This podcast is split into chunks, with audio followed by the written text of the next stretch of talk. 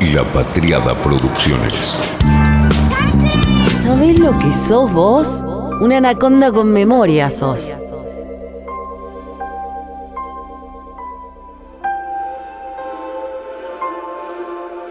Es un monotema de la agenda, de la agenda de los que forman la agenda.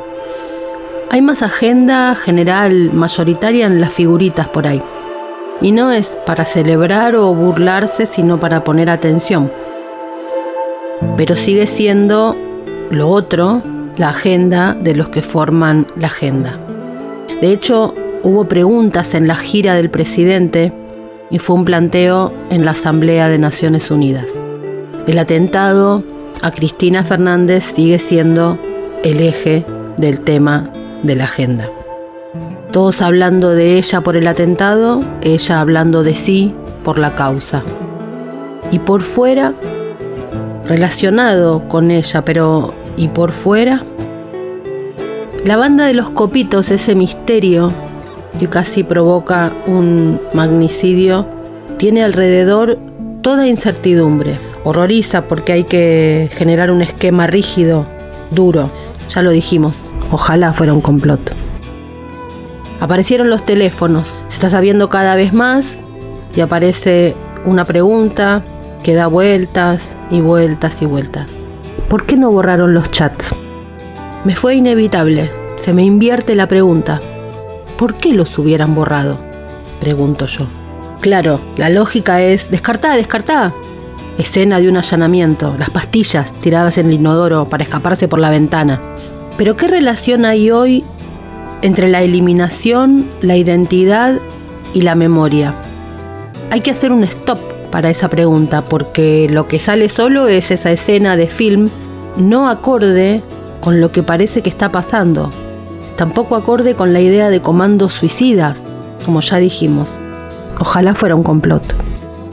Mucha gente anonadada por el hecho de que los copitos hayan entregado sus celulares sin borrar y que tuvieran el celular encima cuando ya estaba claro que los iban a agarrar. Quizá todavía es una certeza que le faltan delimitaciones, incluso es una certeza en la pregunta más que en la respuesta, pero no puedo evitar que sea una certeza. No me resulta nada extraño que no hayan borrado. Si su yo está en la nube, borrar, borrarse, no es descartar huellas, es sacar parte de su yo. ¿Qué opinas? le pregunto a Esteban Di Paola, alguien que siempre da vueltas sobre estos temas en sus libros y sus investigaciones. Le digo, yo no pude en toda la semana dejar de invertir la pregunta. ¿Por qué iban a borrar? Hoy lo más importante lo tenemos ahí y yo no puedo dejar de preguntarme, ¿qué opinas de esta inversión que hago? Por ahí suena medio colgado, le digo, pero no puedo evitar invertir la pregunta. La inversión de la pregunta me parece que está bien, me dice Esteban, pero todavía no me sale del todo cómo abordarla porque uno podría responder efectivamente a cómo fue que no borraron, pero al por qué borrarían implica un desplazamiento. Con un usuario, Lolta Warso, también conversamos de esto. Lo que me salió en el momento fue plantear que esa era una lectura muy vieja, me dice. A mí también me resultaba obvio que no borraran. Sobre todo porque en preguntarse cómo es que no borraron, hay una mirada del celular como algo descartable, propio de quienes lo consideran una herramienta, y no de quienes lo consideran algo de sí mismos. ¿Por qué van a borrarse en el momento más importante de sus propias vidas? Conceptos como eliminación, identidad y memoria entran a jugar de modos tan diferentes que se convierten en conceptos que ya no significan para nada lo mismo lo que significaron hasta hace una, dos décadas. Estos días hubo un joven, Ignacio Barbieri.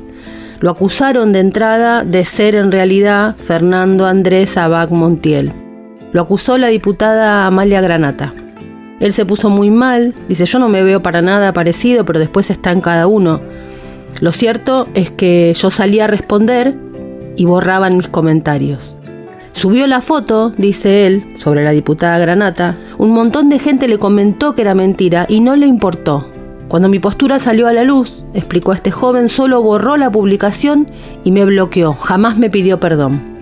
¿Con qué parámetros de época estamos pensando a estos grupos?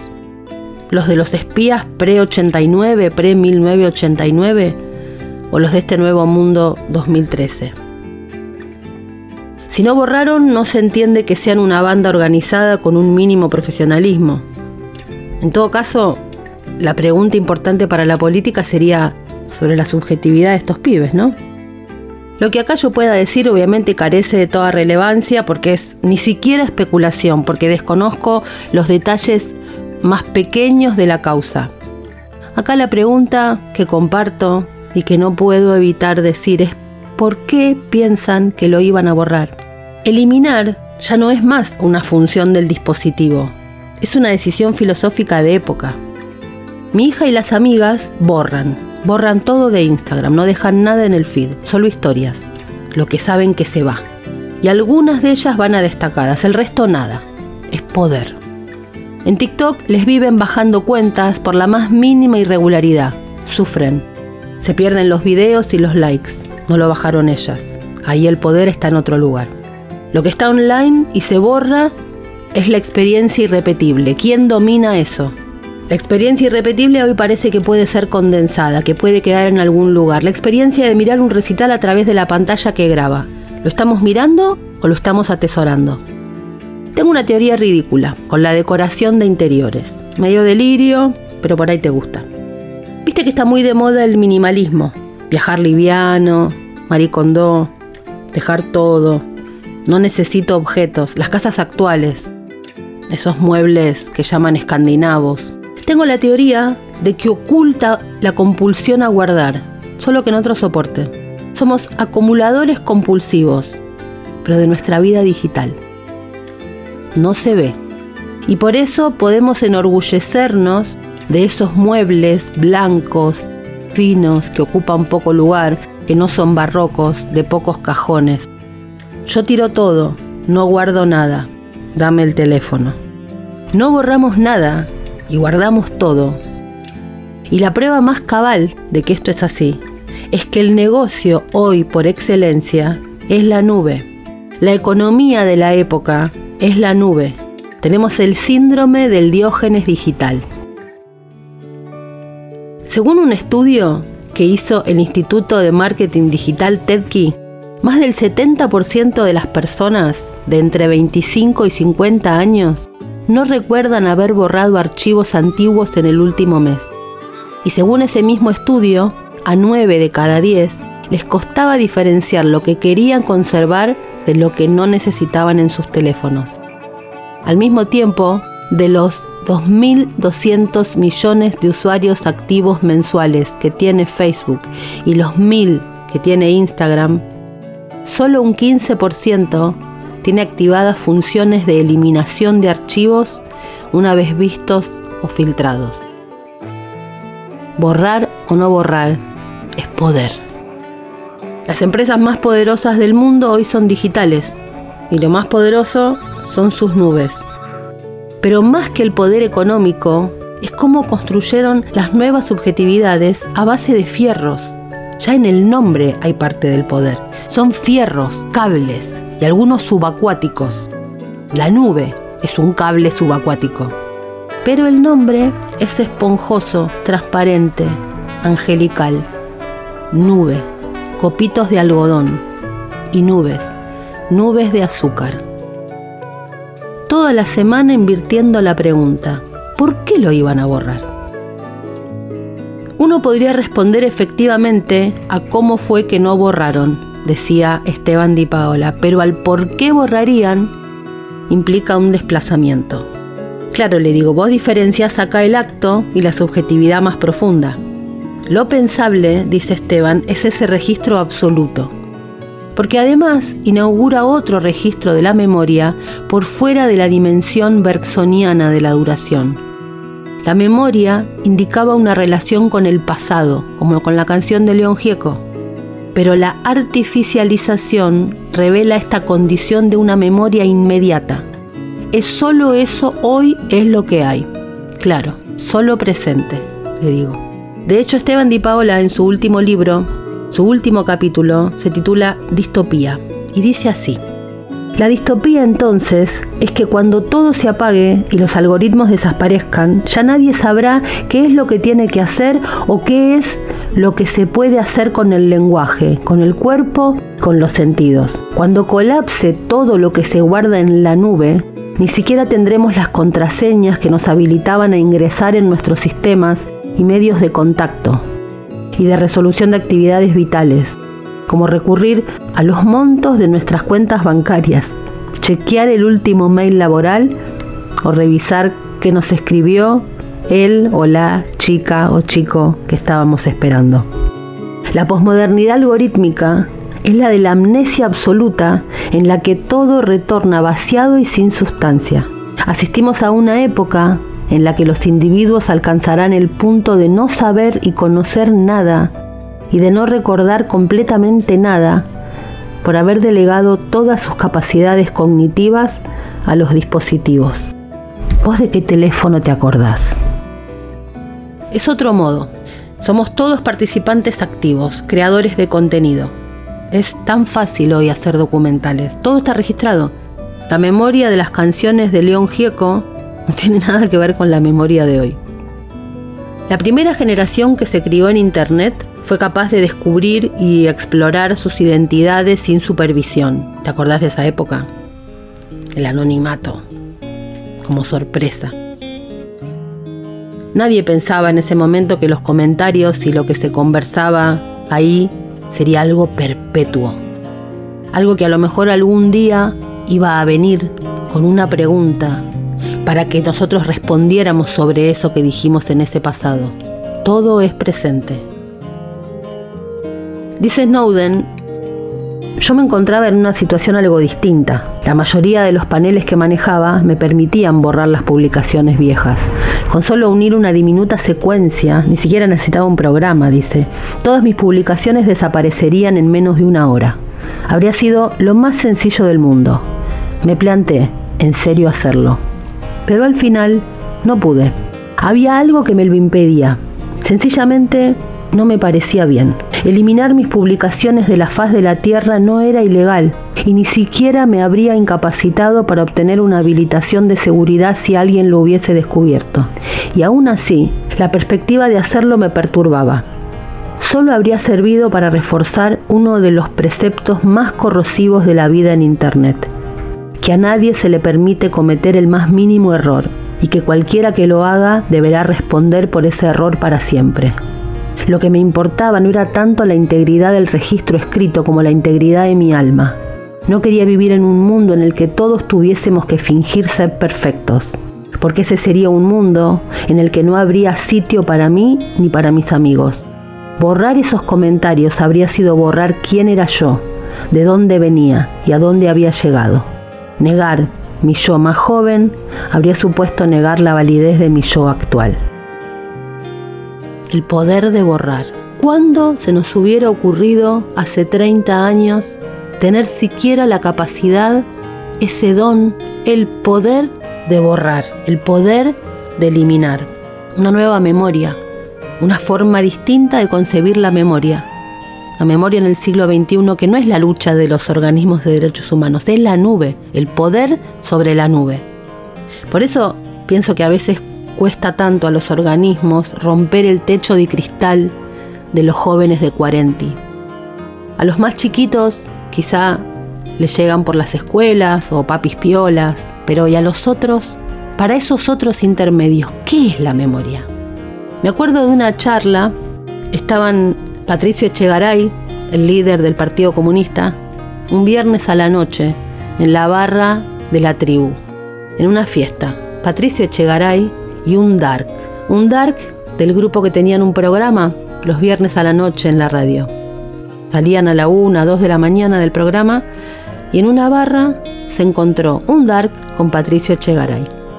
Charlaron y un amigo dijo con toda inteligencia, va a ser mucho más sencillo que en estos noventas Patricio Echegaray comprenda cabalmente qué es el movimiento dark, que que el dark entienda qué es el PC. Para él el PC es la personal computer.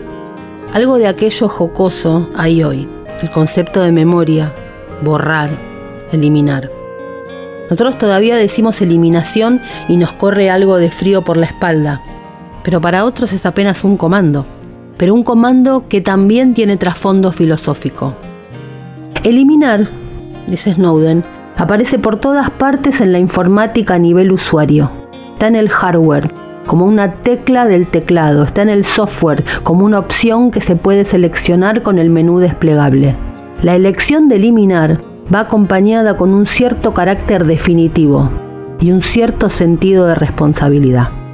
Después él nos explica que en realidad no se elimina nada, porque en la nube queda todo. Pero esta idea de la responsabilidad de borrar la memoria, ¿cómo se juega en estas generaciones que ya nacen con conceptos de memoria y eliminación absolutamente diferentes? Eliminar, borrar, guardar la memoria producir. Nuestro teléfono nos lleva a través de un viaje hacia la locura, dice Eric Sadin. Nos saca valor, dice que llora como un bebé, que nos susurra como un amante, que nos bombardea con fastidiosas, irritantes, perturbadoras, indignantes exigencias de tiempo, espacio y atención. El teléfono copia y pega, copia y pega.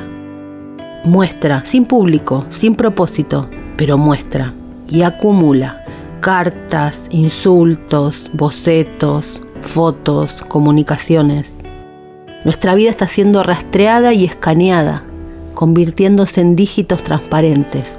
Un ojo digital en la palma de la mano como testigo e informante. Nos revela la posición. Si filmas al francotirador, dice, ese que te dispara, el celular registrará su puntería habrá sido encuadrado, una composición pixelada sin rostro. Tu teléfono es tu cerebro tomado por el diseño corporativo, tu corazón como producto, el Apple de tu ojo. A nosotros los más grandes, primero nos dolió darnos cuenta. Los más jóvenes asumieron y aceptaron y los nuevos códigos forjaron este acuerdo. Hablamos de la adicción, de la conexión permanente, lo que implica como problema, cómo nos afecta, en diferentes grados, pero a todos. Se ha convertido en una de las cuestiones de las que más hablamos. Pero hay un fenómeno generado en la misma línea, pero que quizá es un poquito más crucial y no se lo identifica tanto. Y es un fenómeno que sí es decisivo. No deja de extenderse, y consiste en que los individuos, desde comienzos de los años 2010 más o menos, se ven animados por la sensación de ser todopoderosos, gracias al contacto regular con sus instrumentos conectados. Porque sería ingenuo creer que todo esto no produce efectos sobre las personas. Podríamos empezar a desterrar la palabra herramienta como buen inicio. Desde hace poco tiempo, cada uno de nosotros nos pensamos como dotados de un poder que toma múltiples formas sin asumir aspectos impresionantes. De pronto podemos postear palabras, imágenes, vínculos y recibir testimonios de gratificación. De pronto, esos que nos comentan se sienten amigos y si se sienten con el derecho a juzgarnos, nos lo dicen y nosotros tenemos otro poder, el de bloquear. Hoy eliminar está más vinculado al bloqueo que al borrado. Somos usuarios, abejitas laboriosas que permanentemente generamos contenido y trabajamos, pero somos también reyes, los reyes del bloqueo, de la memoria y de la eliminación. El uso permanente del comando táctil desde la aparición en el mercado de los primeros smartphones a fines de la década primera del siglo XXI, engendró arteramente un nuevo tipo de dominio. Es la funcionalidad que permite, por ejemplo, agrandar una cara en una foto y observar los menores detalles, tener acceso a toda la información del otro y nuestra, pero sin la mediación del teclado, de una tecla de cualquier clase, como si los acontecimientos del mundo pudieran ser convocados inmediatamente por la simple agilidad de nuestros dedos. Una forma indolente de dominación sobre los objetos técnicos. Se trata de un real que cada vez se resiste menos a concordar con nuestros deseos. También este proceso se ve en la selfie, que nos permite ver a personas que se sacan, nos sacamos, fotos a nosotros mismos sin la necesidad de recurrir a nadie. Esto es una negación implícita del otro. Este principio es básicamente control, control sencillo y rápido de toda la cadena de comandos. El momento de la toma, el ángulo, gracias al palito de la foto, la posibilidad de hacer los retoques en el mismo teléfono. Todas acciones que apuntan, la mayor parte de las veces, a postear imágenes que se verán luego gratificadas por comentarios, likes, aprobaciones, halagan el ego y construyen una nueva vinculación con ese objeto. Se refuerza la sensación de ser continuamente dueño de mi propia vida, sin pedir el acuerdo, ni el apoyo, ni la mano de nadie más. Llegaste hasta acá, reconociste parte de este último texto y seguramente decís, ah, estamos comentando Eric Sadin por la relevancia de la técnica. No, estoy hablando de política. Hay que vincular esto con el rechazo reciente y masivo que se manifiesta respecto de las instituciones y que se deriva de la ideología de la desintermediación. Cada cual, según esta lógica, puede actuar en cada momento como mejor le parezca, solo, de modo individual, con un teléfono, sin padecer a las entidades potencialmente constrictoras y que me limitan mi derecho a expresarme. Es la celebración de la desintermediación. Y en ese proceso pequeño se sella el rechazo de toda figura que se juzga abusivamente autoritaria. Decido yo, mi teléfono, mi decisión. ¿Por qué iban a borrar? Fue una realización de La Patriada Producciones.